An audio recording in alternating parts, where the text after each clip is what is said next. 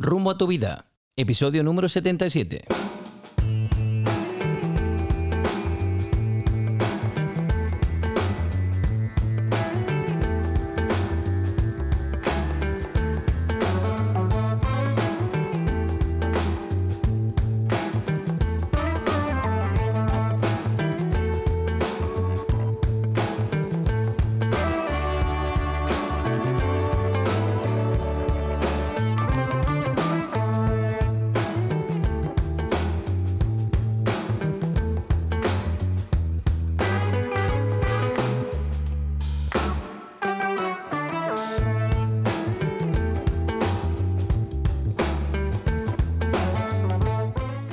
Tal amigos? Y bienvenidos a un nuevo episodio, cuarta temporada de Rumbo a tu vida.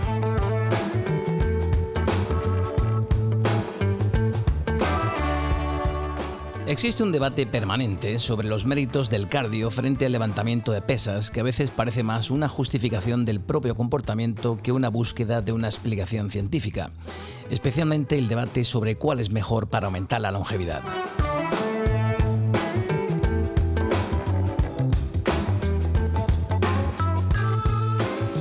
En nuestro episodio 74 te hablábamos de los múltiples beneficios del ejercicio cardiovascular. Pablo Castillo nos contaba por qué entrenar cardio y cómo hacerlo de la mejor forma posible.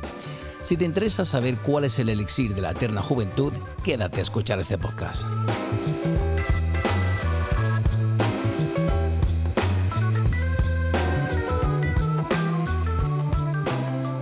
Bien, en el episodio de hoy contamos con la presencia de un grande del culturismo español. Se trata de José María Forte, experto en fitness y culturismo. José María empieza a competir como culturista en 1987 y ha sido la única persona que ha competido ininterrumpidamente durante 35 años.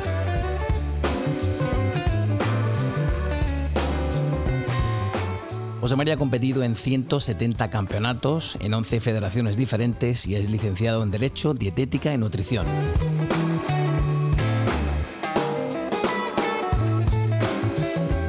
José María Forte llegó a obtener 5 tarjetas Pro. Su larga trayectoria en este mundo le ha llevado a ganar más de 250 trofeos.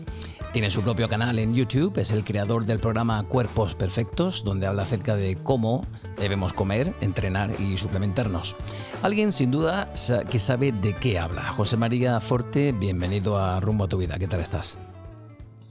Eh, bueno, en primer lugar, muchas gracias por darme la oportunidad de estar en tu canal porque es un canal bastante, bueno, muy serio, muy científico y que realmente buscáis la explicación real de los conceptos que os interesan y los temas que tocáis. Por lo tanto, no podía más que concederte esta entrevista.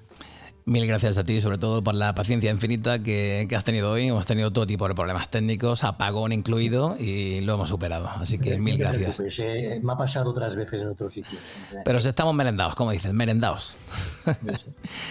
Bueno, en este episodio, José María, queremos hablar de, a nuestra audiencia sobre la relación que existe entre el ejercicio de fuerza y la longevidad. Pero antes, cuéntanos, eh, o cuéntale a aquel que no te conozca, dudo que haya gente que no te conozca todavía, eh, cómo y qué te lleva a iniciarte en esto del culturismo, porque tengo entendido que vienes del taekwondo, ¿no? Sí, bueno, vengo del taekwondo, también practiqué boxeo, eh, karate kyokushinkai y alguna otra arte marcial. Pero bueno, realmente todo me viene de cuando yo hice el servicio militar, que había hecho dos años de carrera de Derecho, y pedí pues para, para hacer el servicio, lo podías pedir al tener dos años de carrera concluidos, y me destinaron a la Fiscalía Jurídico-Militar en Tenerife. Eh, ahí pues, estuve con el teniente coronel Alberto Espinosa Trujillo y éramos tres tenientes y yo que hacíamos faena de secretarios, es decir, pues acuses de, acuses de, em, de, recibo de toda la documentación que recibía, yo era el, que tenía que hacerlo, también era el que confeccionaba eh, pues todo lo que eran las, las diligencias para abrir eh, posibles consejos de guerra, etcétera. O sea, que era mecanógrafo, era, era que hacía todo el trabajo sucio, por decirlo Y a partir de ahí, bueno, había un teniente que era culturista, era presidente de la, de la Federación de, bueno, Asociación, la FB, de Culturismo de Canarias, regional. Y ese hombre pues estaba fuerte. Y bueno, me dijo, hombre, pues chaval, que tú tal y cual, pensaba siempre el brazo. Y bueno, llegó un momento pues que, eh, que hubo un campeonato que se hizo, un regional de Canarias, en el 85, y me llevó al campeonato Y yo, pues claro, viendo aquellos físicos y todo eso que yo pensaba que no existía sino en un cómic, porque entonces yo coleccionaba desde pequeño cómics de la Marvel. Eh, entonces, lo que más me impresionó fue la exhibición de Eduardo Martínez, campeón de Europa, y Juan Antonio Hernández, un peso pesado, que había quedado cuarto del mundo. Claro, para mí ver eso pues era como ver extraterrestres. A partir de ahí, pues yo le dije al teniente que cómo podía hacer yo para iniciarme en esto, y me dijo, bueno, ven a, a, la residencia de oficiales que tenemos eh, un gimnasio muy bien equipado con máquinas americanas y tal, que de hecho era un gimnasio que después tardé muchos años en ver uno parecido, y allí pues con que estaba rebajado de barba, rebajado de, uniforme, pues bueno, me, dejaba, me accedía como si fuera un oficial más sin serlo, porque tampoco te pedían, si vas con un oficial, pues ya se suponía que eras alguien. Y entrenaba allí regularmente. Entonces, ese fue todo mi servicio militar, más o menos, a partir del, tercer mes, porque había meses de jura, pues ya, ya empecé a entrenar y a, buscar información sobre cómo alimentarme bien y tal.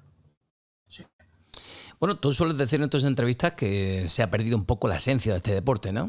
¿Qué es diferente hoy en día, José María?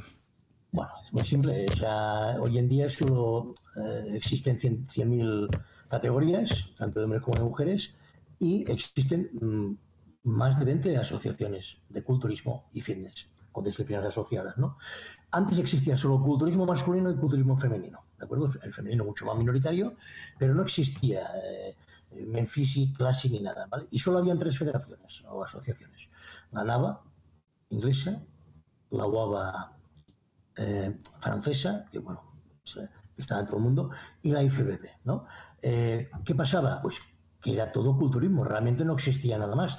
Si ahora pusiéramos que solo era culturismo, toda esta gente que sale en clase limitados de peso, gente que sale mm, que mide lo que pesa, pues mm, tenían que ir a un provincial. No podrían ir a un campeonato del mundo. Ya, no participarían. mundo de Classic 0%. Claro, entonces no, tenías que tener mucho trabajo, mucha masa muscular para poder atreverte a ir a un nacional, incluso en un regional. Recuerdo yo que salía gente que eran terceros y cuartos de Europa. O sea, calcula eh, la diferencia, ¿no? La cosa ha cambiado. Bueno, pues si te parece, entremos en materia. Eh, la pregunta del millón, José María, ¿cómo podemos llegar a mayor en buen estado de forma? Y no solo con un físico atlético o estético, o como tú dices en, muchas entrevistas, ¿cómo podemos envejecer con dignidad? Bueno, a ver, el secreto es ni más ni menos que llevar una rutina.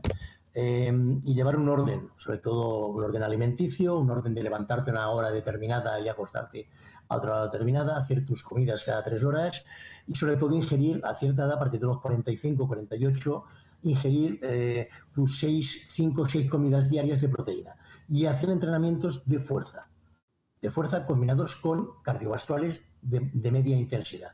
Es decir, si hacemos cinta de correr, no correr, sino caminar rápido. ¿De acuerdo? Eh, a partir de ahí eh, tenemos, nos aseguramos que no aparezca la sarcopenia, lo que es la, la pérdida de masa muscular debido a la edad. ¿no? Y también, si nos hidratamos correctamente, también evitamos que la piel muestre tantas arrugas, tantas grietas y que tengamos un aspecto envejecido. ¿no? La hidratación, el beber mucha agua, y sobre todo a partir de una cierta edad es importante porque las células eh, están eh, deshidratadas, están, están como como, como mm, encogidas, ¿no? Están faltas, faltas de, de, minerales y agua, entonces hay que suplementarse correctamente, también con vitamina, minerales, es todo un, eh, a ver, es todo un sistema, ¿no? O sea, no es tan sencillo, ¿no? Dice, a ver, ¿qué puedo hacer yo? Claro, si usted no ha hecho nunca ejercicio y ahora tiene 50, 55 años y quiere mejorar su aspecto, es fácil mejorarlo porque estará muy mal. Pero hacerlo bien y conseguir un físico, no, no diríamos de un cuerpo de competición, sino un cuerpo sano, saludable y que tenga un aspecto mm, que aparente menos de la que tiene, al menos físicamente, a veces quizás por la cara no, porque la barba si la tienes blanca, pues será blanca, a no ser que te la tiñas, ¿no? Pues entonces a partir de ahí eh, hay que seguir unos procedimientos que tienes que ponerte manos de alguien que entienda del tema. Lógicamente, eh, en Internet hay muchísima, muchísima información, pero mucha de la información que hay es recurrente a toma de fármacos, etcétera. Entonces, mm, hay que dar importancia a lo que realmente tiene importancia. La toma de suplementos naturales, la, ingesta de agua, el entrenamiento de fuerza y cardiovascular combinado y sobre todo la ingesta proteica, que es la clave, la clave de evitar que el cuerpo vaya a menos y se deteriore. Bueno, pues hablando precisamente de eso, ¿tú crees que hace falta dinero para poder cuidarse como es debido? A ver, lógicamente los suplementos naturales, con que tomes un batido de proteína isolado, un polivitamínico que es barato, un poco de glutamina con BCAAs después del entreno, ya tienes más que suficiente, no hay que gastarse dinero. Pero sí que es cierto que, como todos sabemos, ir a comprar y llenar el carro de compra de carne, pescado, huevos y comida proteica es cuatro o cinco veces más caro que llenarlo de pizzas, de bolsas de patatas y, de alimentos grasos o, de arroz, pasta, que es carbohidrato. ¿no? El problema que tenemos es que tenemos una sanidad que parece como que no quiere ver que, que si no facilitamos eh, que la gente pueda adquirir por precio eh, los productos saludables, cuando estamos poniendo los productos saludables más caros que los que no son saludables, entonces eso pienso que es ya un error de base de partida, de todo el sistema, sistema sanitario y político, que es el que controla el sanitario. Precisamente tú dices eso, ¿no? ¿Tú crees que la crisis que estamos viviendo, José María, la inflación, los precios por las nubes de todo, de comida, de carburantes, de alquileres, de, van a afectar a nuestros futuros hábitos alimenticios? Bueno, posiblemente, posiblemente mm, no afecte del todo porque realmente hoy en día estamos viviendo un boom del fitness. Si te das cuenta, esto del anti-aging, hay clínicas por doquier de anti-aging, eh, la gente se preocupa por su imagen mucho más que antes, el fitness está al orden del día, hay, cientos de gimnasios, cientos de, mm, de gimnasios de estos que son multinacionales, ¿no? que son, bueno, en fin, ya sabemos todos los nombres de esas cadenas, ¿no? Em, y realmente el, que sea un precio un poco más elevado, se vaya subiendo la inflación y todo esto, pues sí que hace que la calidad de vida vaya disminuyendo, ¿de acuerdo? Pero claro, volvemos a lo mismo de siempre, ¿no? Es el pez que se muerde la cola. Estamos en, dentro de lo que cabe en una sociedad occidental muy... Em, eh, que, está, que, está, que está en un bienestar muy, muy bueno. No estamos en Ucrania, no estamos en Israel, no estamos en Palestina, bueno, en Cisjordania y Gaza, porque lo de Palestina es algo ideal, ¿no? Se habla todo día de Palestina y el Estado, país Palestina no existe, pero bueno, eh, es otro tema también largo de entender. Eso otro podcast. Explican lo que quieren y tú acabas de explicar la realidad. Eh, entonces, ¿qué problema hay hoy en día? Pues que realmente el ser humano se ha acomodado, vamos a ser sinceros nos hemos acomodado de tal manera que cualquier cosa que nos saque un poco de, la comodidad total que hemos tenido hasta ahora parece un sacrificio. Y no nos acordamos que no hace tanto, 50 años, 60 años atrás, bueno, quizá un poco más atrás, eh, nuestros abuelos, en mi caso mi abuelo, pues ya están muertos, ¿no? Pero quiero decir, la gente no tenía transporte, tenían que ir a la fábrica a trabajar y tenían que levantarse a las 5 para hacer una hora y media de caminata, plegaban a las 10 y una hora y media más para llegar a casa, tenían que ir a comprar la leche a, una casa que lo vendía, no había supermercado, no había... Eh, muchos, muchos tenían que, hacer sus propias hortalizas. Bueno, eh, quiero decir, es, otra, es otro tema. Hoy en día hay mucha más comodidad, pero no aceptamos no aceptamos perder esa comodidad, ¿no? Y quizás sí que nos tendremos que acostumbrar por la situación política y social y económica internacional a tener que acostumbrarnos a eh, sacrificarnos un poco más. Bueno, claro, yo ya me lo pienso. A la hora de hacer la compra hay determinados productos que dices, ostras, está prohibitivo, está prohibitivo. El pescado yo que comía dos o tres veces por semana, eh, ahora, ahora eh, pescado fresco, ahora, ahora es una vez a la semana o cada dos semanas eh, me metía entrecots cada día, ahora tomo tres o cuatro entrecots, dos, ahora me meto tres a la semana. Lógicamente hemos tenido que adaptarnos, ¿no? porque es que, es que vas a la, compra y, te metes el carro 200 y pico euros sin darte cuenta. Sin darte cuenta. Nosotros, somos tres personas, o sea que calcula. Ya. Oye, precisamente a colación de lo que dices, acabo de rescatar aquí en la pantalla del ordenador un pequeño estudio que leía el otro día. El año pasado, un estudio masivo con una muestra de 416.000 adultos estadounidenses y publicado en The British Journal of Sports Medicine, descubrió que la actividad, que una actividad física de moderada a vigorosa, tan solo una hora a la semana, reducía significativamente el riesgo de mortalidad, con lo que deducimos que nos ayuda a vivir más. Por lo tanto, José María, ¿cuáles son los principales beneficios del entrenamiento de fuerza? A ver, ya hemos dicho, el, beneficio del entrenamiento de fuerza es que evitamos la sarcopenia, la pérdida de masa muscular. Cuando una persona tiene una cierta edad, hablamos a partir de los 45, 48, 50, empieza a manifestarse una pérdida de masa muscular por la edad, ¿no? por el deterioro de la célula.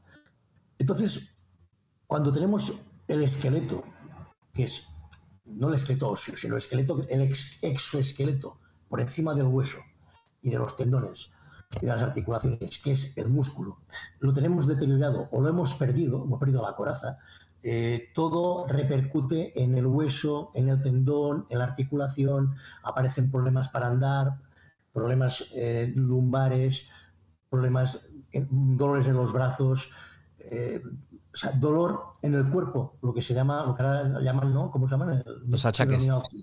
Fibromialgia, y a partir de los, hay gente de 45 años que la tiene, que no ha hecho nunca ejercicio físico. Lógicamente, todo esto sería evitable si se hiciera algo de ejercicio.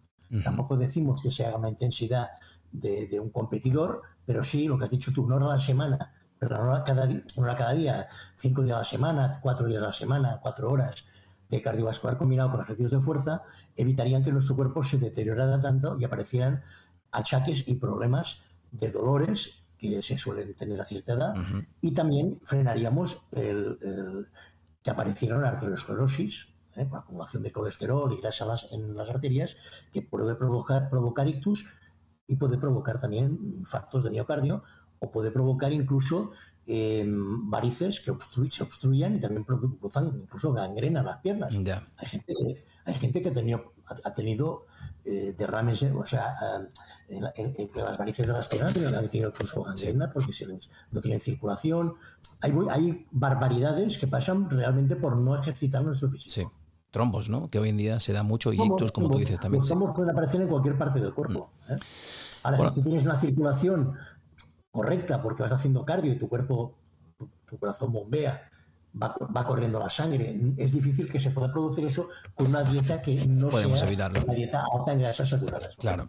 ¿Y cuál debería ser nuestra prioridad, José María? ¿Entrenar fuerza para tener un físico bonito, estético? ¿O es mejor crear masa muscular, como tú dices, para evitar lesiones, tener mejor salud articular? Bueno, yo siempre he dicho que mm, hay que combinar los dos, las dos actividades, ¿no? La actividad de fuerza eh, con pesas o máquinas de gimnasio y con el cardiovascular de intensidad media. Eh, es importante mm, hacer las dos cosas al mismo tiempo, ¿no? Porque de una manera prevenimos problemas cardiovasculares y de la otra manera también prevenimos la posible pérdida de masa muscular que a la larga va a causar problemas óseos, problemas eh, de, los articulares y de todo tipo, como hemos dicho. Entonces, no es que una sea prioritaria sobre la otra. Hacer cardiovascular solo y no hacer ejercicios de fuerza va a hacer que a la larga aparezcan problemas de todo tipo a nivel óseo y articular y hacer solo pesas y no hacer cardio puede pasar como pasa si lo miramos en un 100% de fuerza y cero prácticamente de actividad cardiovascular en los powerlifters o hombres más fuertes del mundo, que mueren a veces con 48, 45, 50 años, mueren de infarto. Ya. Incluso estando compitiendo. ¿Verdad? ¿Por qué? Porque sí, están muy fuertes, pero toda esa grasa, ya no externa, sino incluso dentro del cuerpo, ¿no?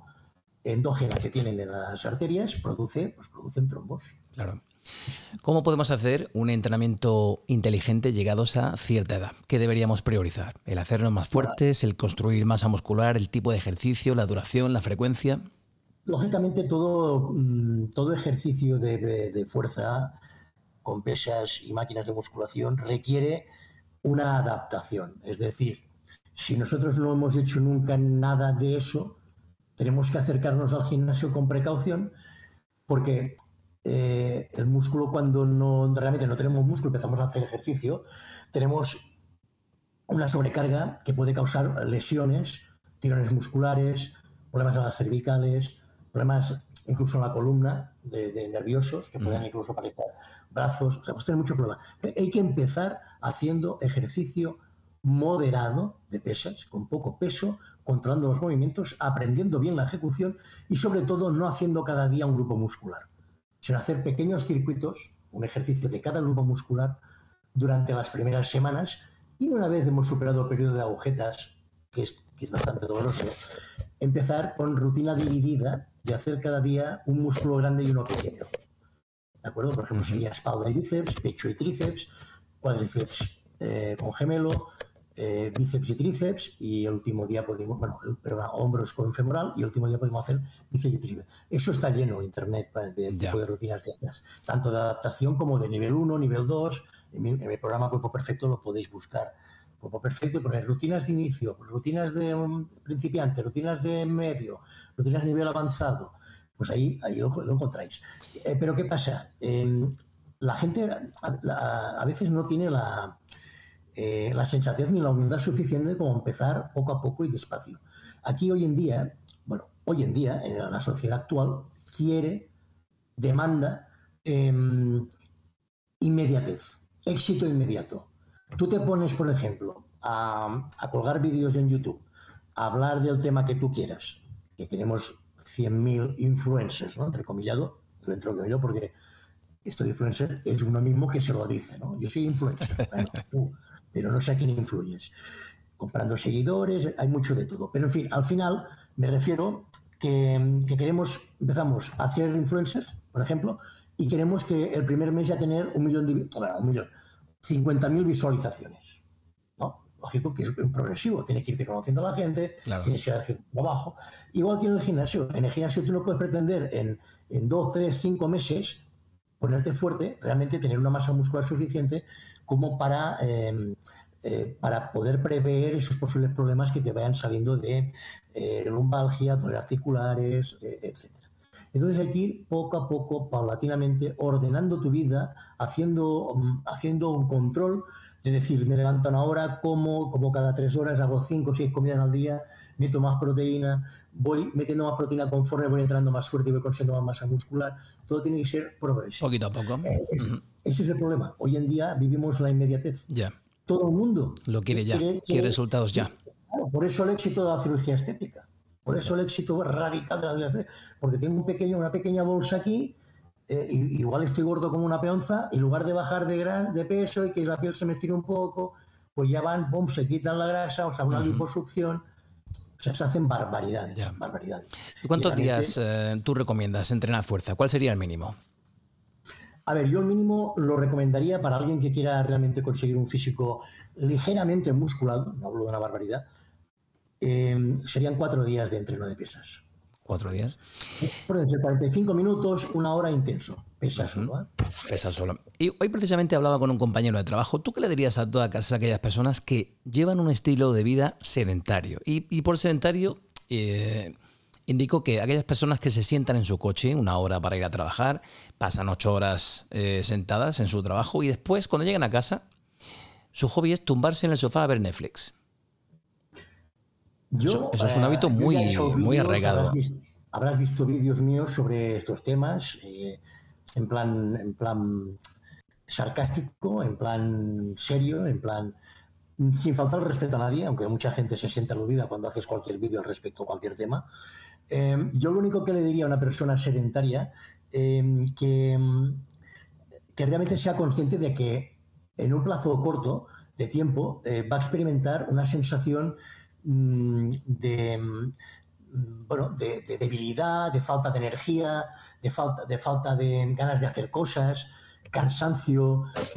Apatía, ¿no? Claro apatía, depresión. ¿eh? Tenemos que, tenemos que uno de los, consejos que se suele dar a la gente, em, a la gente que va a, que tiene trastorno psicológico o psiquiátrico, es que haga ejercicio, que distraiga su mente, que haga, que haga algo de ejercicio, que, que él mismo sienta su cuerpo. ¿no? Al final es tomar conciencia de tu propio organismo. El que está todo el día tumbado no tiene conciencia de su organismo.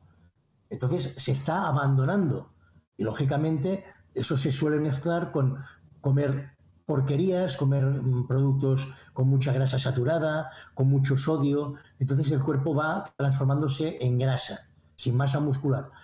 Y en poco tiempo, con, pocos años, chavales de, de 20 y pocos a los 30, yo tengo algunos, de 32, 34, obesos mórbidos. Hablamos de, chicos de 1,70 con, con casi 160, 180 kilos. Ya. ¿De acuerdo? Oye, José María, ¿puede cualquier persona entrenar fuerza?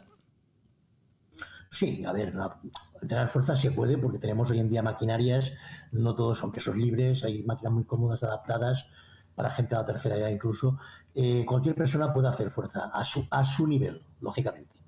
Y pensemos que cuando empieza a hacer fuerza, aunque estés limitado, eh, poco a poco vas mejorando el rendimiento, incluso mejorando los pesos y mejorando la resistencia al ejercicio, ¿no?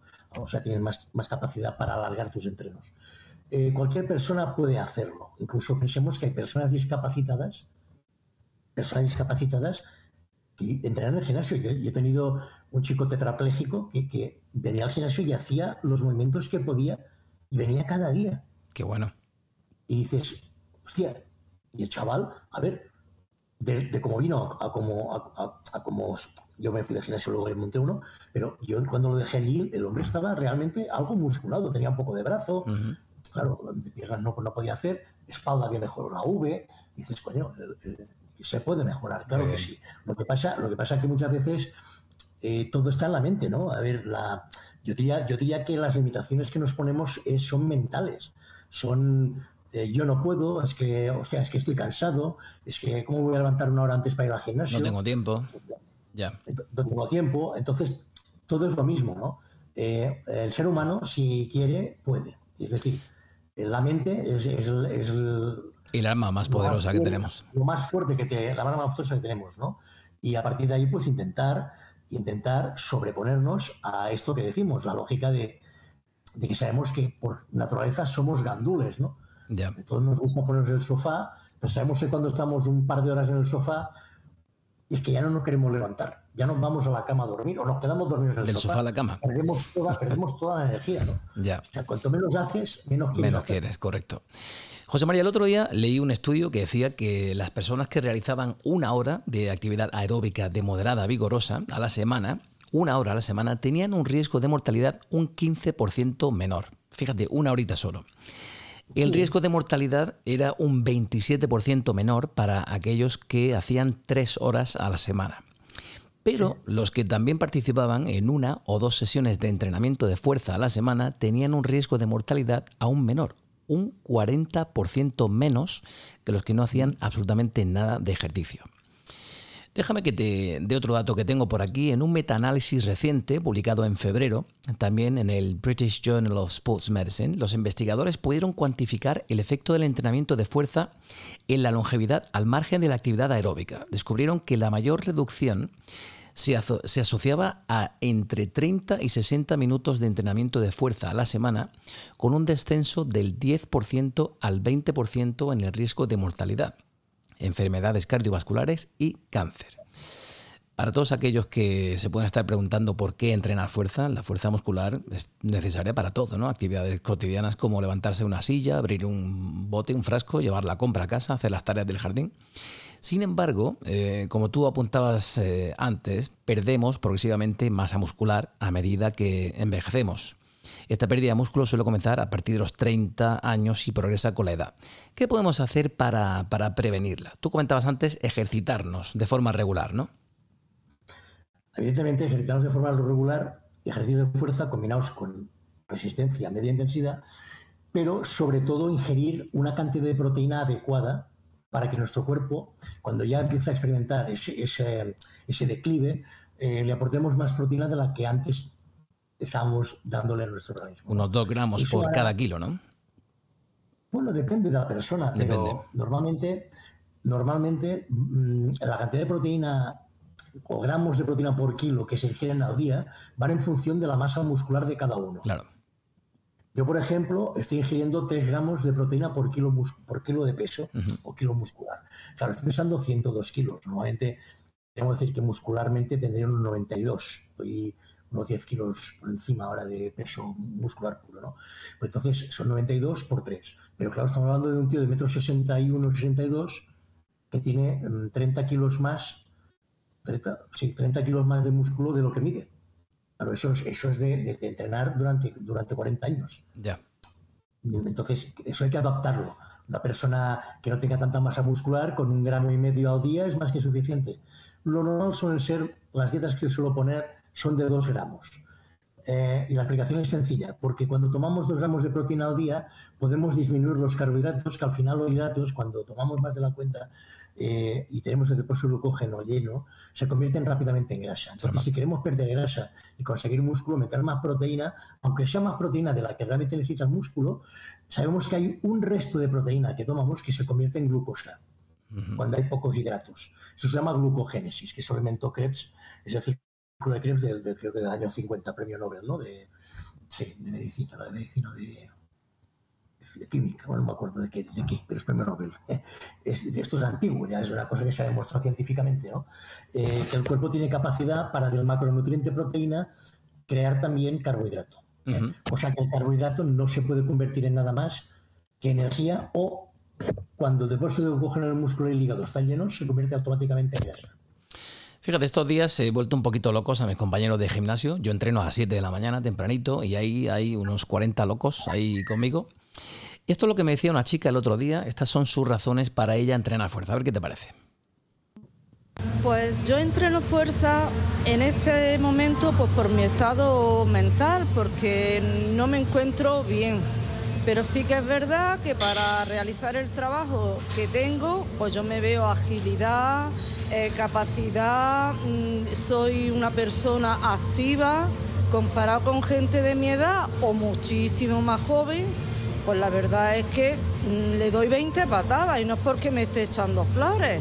El cuerpo para mí es lo de menos, todos tenemos un físico, todos tenemos Tú puedes gustarle a una persona o no, depende del gusto de esa persona, pero para mí esencialmente ahora es mi estado mental. Fíjate qué curioso, ¿eh? José María, que comenta su estado mental y que esto le ayuda con su estado mental. ¿Qué te parece? Bueno, pues realmente el distraer nuestra mente de nuestro trabajo diario, nuestras labores diarias, incluso de, estar todo el día pendiente del móvil, ordenador, de, de la serie de Netflix, como decías tú antes, pues hace que nosotros tengamos un momento de conexión con nosotros mismos. ¿no? Es un poco de concienciación de nuestro propio cuerpo, ¿no? de cómo respiramos, cómo, cómo, nuestro corazón palpita. Eso es necesario para darnos una relajación mental eh, o una conexión con nuestro mundo real. ¿no? Mm. Pensemos que la mayoría de problemas psicológicos o depresivos vienen de no estar eh, realmente concienciados con nuestro entorno, pero sobre todo con nosotros mismos. ¿no? Entonces, evidentemente el ejercicio, la actividad física, también hace que estemos más desestresados y nos encontremos más cómodos con nosotros mismos. Es una actividad individual, por lo cual eh, en esos momentos es un momento íntimo, ¿no? parecido a otros momentos íntimos que se pueden tener, que a algunos le pueden venir a la cabeza. Bueno, pues ese era el testimonio de una chica eh, con más de 50 años. Ahora me gustaría que escuchases el caso de una chica joven, pero que por debajo de los 30, y estos son sus motivos para entrenar a fuerza. Uno de los motivos por los que entreno fuerza porque mi constitución es muy delgada. Entonces, si dejo de entrenar, lo que hago es adelgazar. Eh, trabajo la musculación, entonces mi músculo crece y cojo volumen, cosa que si dejo de hacerlo, pues mm, adelgazo. Uno de los motivos para mí es no estar extremadamente delgado, entonces yo cardio no hago, que es una cosa que debería hacer y el cardio es bueno, pero creo que hay que combinarlo, porque si no solo adelgaza y no, no trabajan los músculos. Ah, yo personalmente hago cada día una parte del cuerpo y creo que hay que trabajarlos todos y no sé si vivirán más o menos, porque no solo depende del deporte que hagas, estirar tu, tu vida, pero sí que probablemente llegues mejor que una persona sedentaria, está claro. Creo que el deporte es importante y, y hay que, que, ejercitarse porque los músculos se atrofian. Fíjate que aquí nos dice que lo hace un poco para no verse delgada.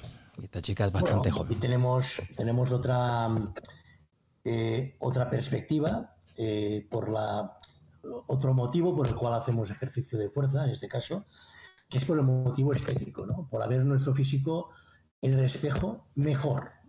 Y pensamos también que viendo ese físico mejor nos da más seguridad y también la gente tiene otra perspectiva de nuestro yo.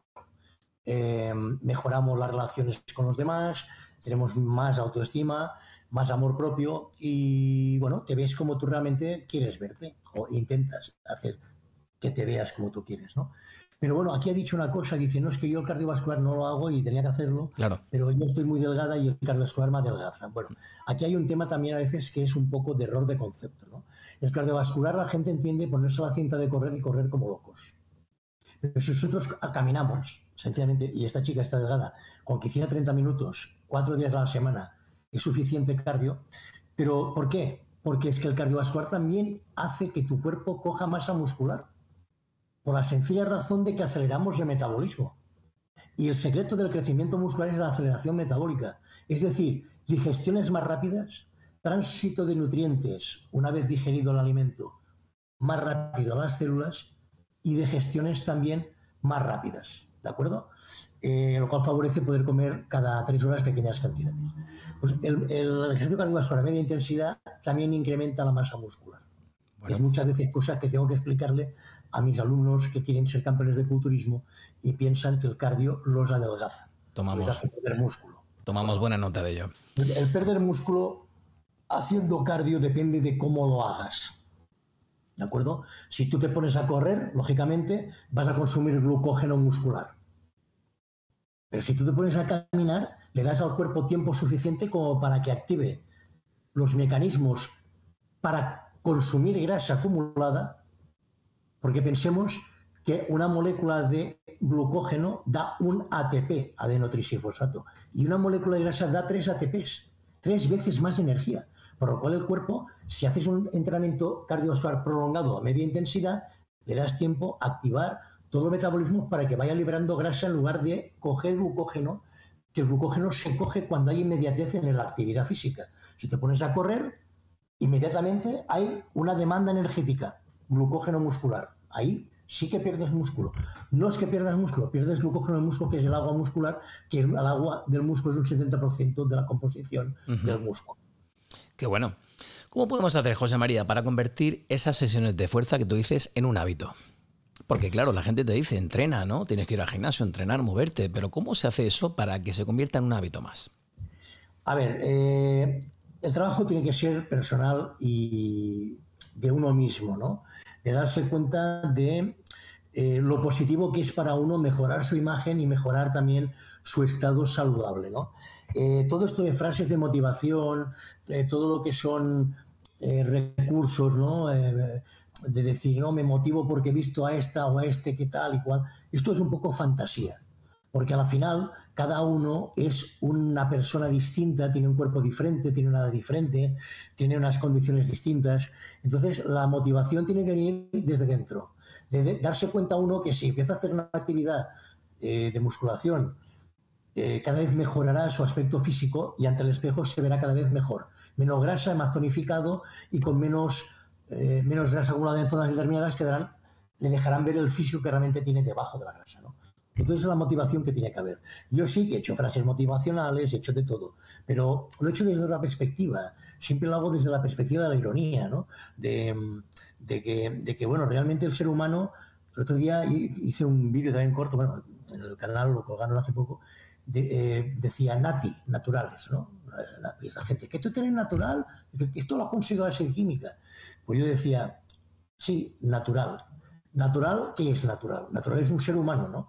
Que tiene venas, arterias, tiene cerebro, tiene corazones, esto es natural, es nacido de madre. Pues yo dije, no, yo no soy nacido de madre, yo soy, yo no soy humano. Ya se acabó el vídeo. Y, alguno dirá, esto es un fantasma, va de cyborg. No, pero es que es la, es la metáfora. Si, si, yo no soy, si yo no soy natural, si yo no soy natural, entonces soy un cyborg. No soy humano. Y esto evidentemente no es así. Pues entonces la motivación tiene que venir por ahí. Dejaros de, pensar que hay atajos, de que hay cosas que te puedes tomar. Es que hay gente que se motiva pensando que hay panaceas.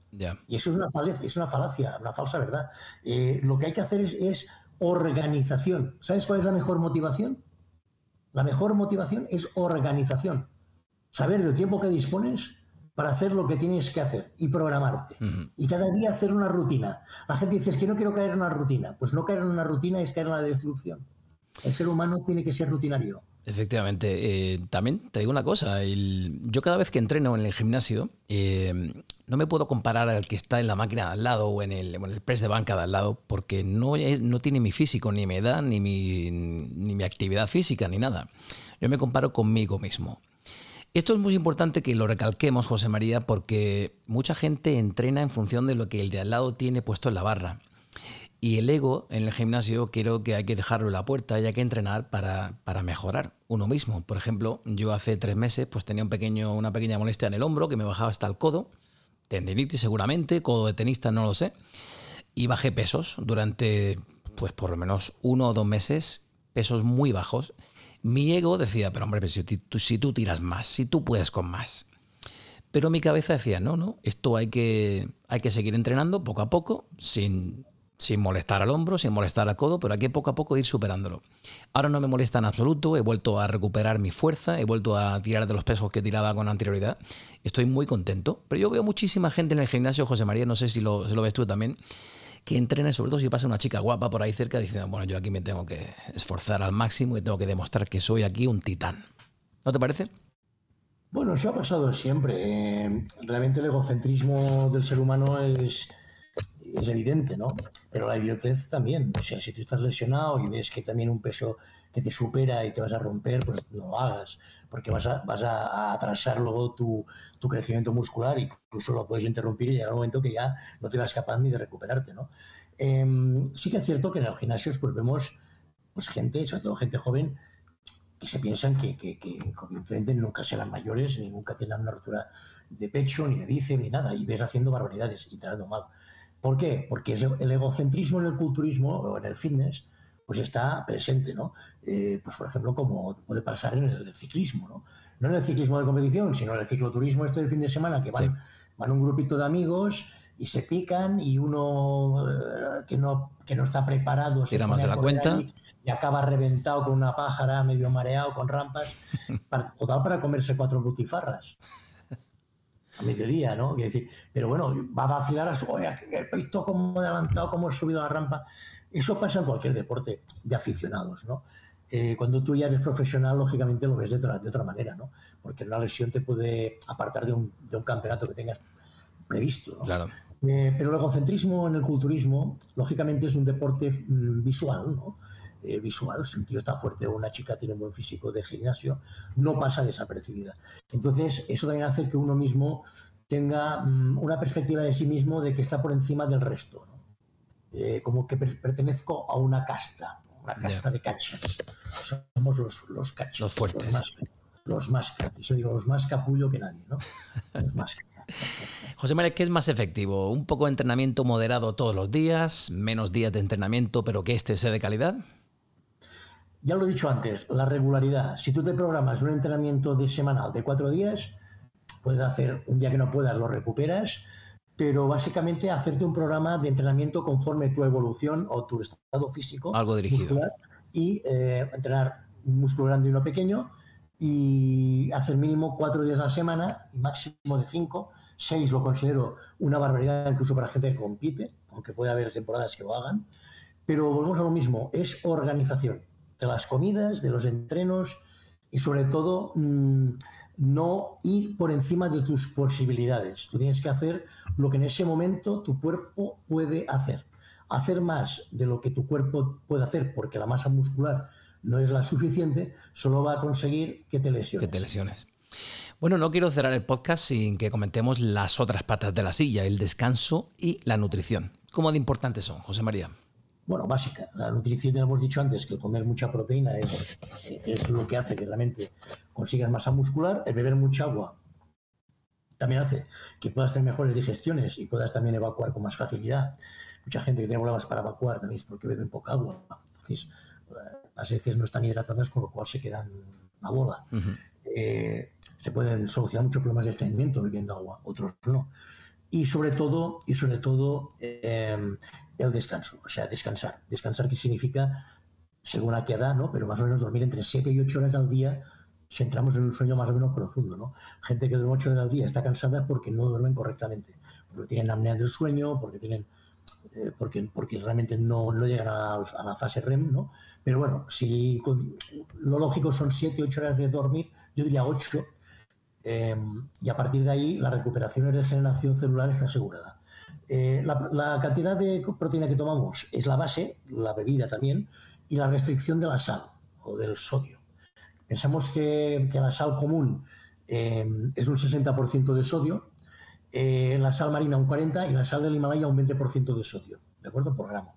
Pero si tomamos eh, productos enlatados, estamos tomando sodio puro. Claro. Oye, sodio en todo. Reteniendo, el doble que cuando tomamos sal de salero, ¿no? Mm. Por lo tanto, hay que intentar comprar las latas bajas en sodio, ¿eh? y los jamones de estos de pavo y todo esto bajos en sodio, pero chopet estos, y que sean de más de 90% de carne también. Sí, no está metiendo, metiendo celulosa. Está metiendo celulosa ¿Y qué nos dices de la suplementación? ¿Qué suplementos nos recomiendas? ¿Cuáles funcionan y cuáles son una pérdida de tiempo? Los básicos que funcionan es un polivitamínico completo con minerales completo. Mm, completo minerales significa que haya calcio, haya magnesio, haya potasio, haya zinc. Si puede haber cromo para el tema de la absorción de los hidratos también va muy bien.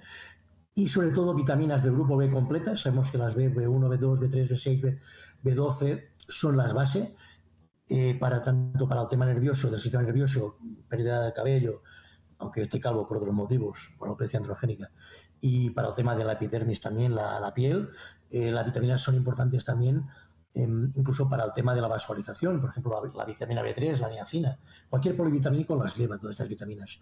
Y, bueno, el mineral también el calcio, no sé, me he olvidado, el calcio es básico, porque el calcio evita la desmineralización, descalcificación de los huesos, y entrenando también tenemos una pérdida la pérdida de, masa ósea, ¿no? Y sobre todo las mujeres a partir de los 40 y algo, que puede aparecer la osteoporosis, cuando se retira el periodo y empezamos con la menopausia, ¿no?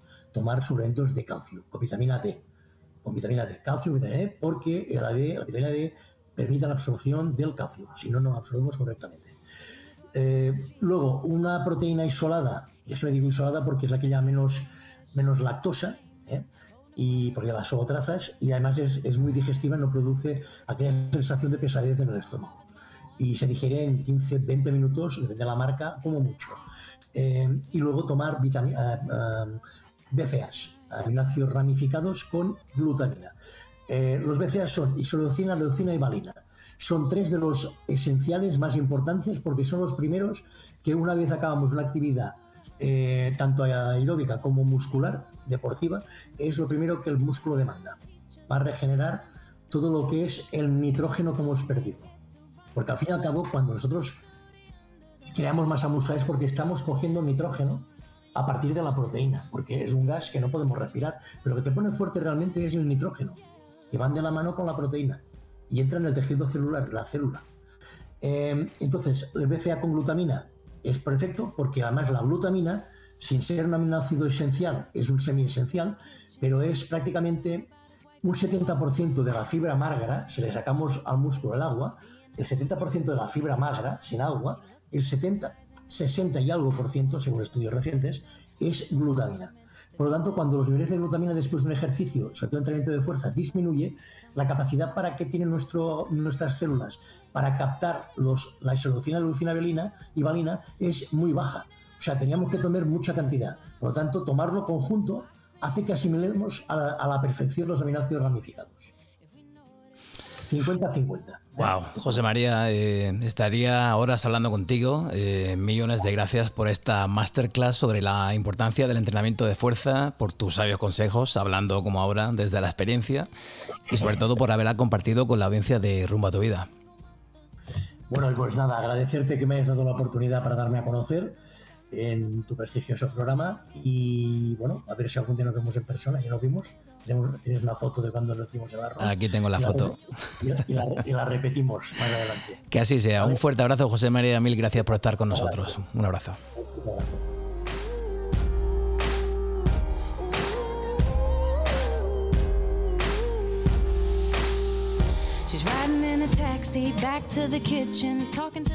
Bueno, y como decía la filósofa francesa Simone de Beauvoir, la longevidad es la recompensa de la virtud. Así que ya sabes, sé inteligente, muévete, entrena, descansa, aliméntate lo mejor posible Y ya sabes, haciéndome un poco eco de las palabras de nuestro amigo Pablo Castillo, hay que intentar morir joven lo más tarde posible. Muchísimas gracias por el apoyo al podcast. No olvidéis suscribiros y dejadnos algún comentario en Spotify o YouTube. Sed felices. Hasta pronto.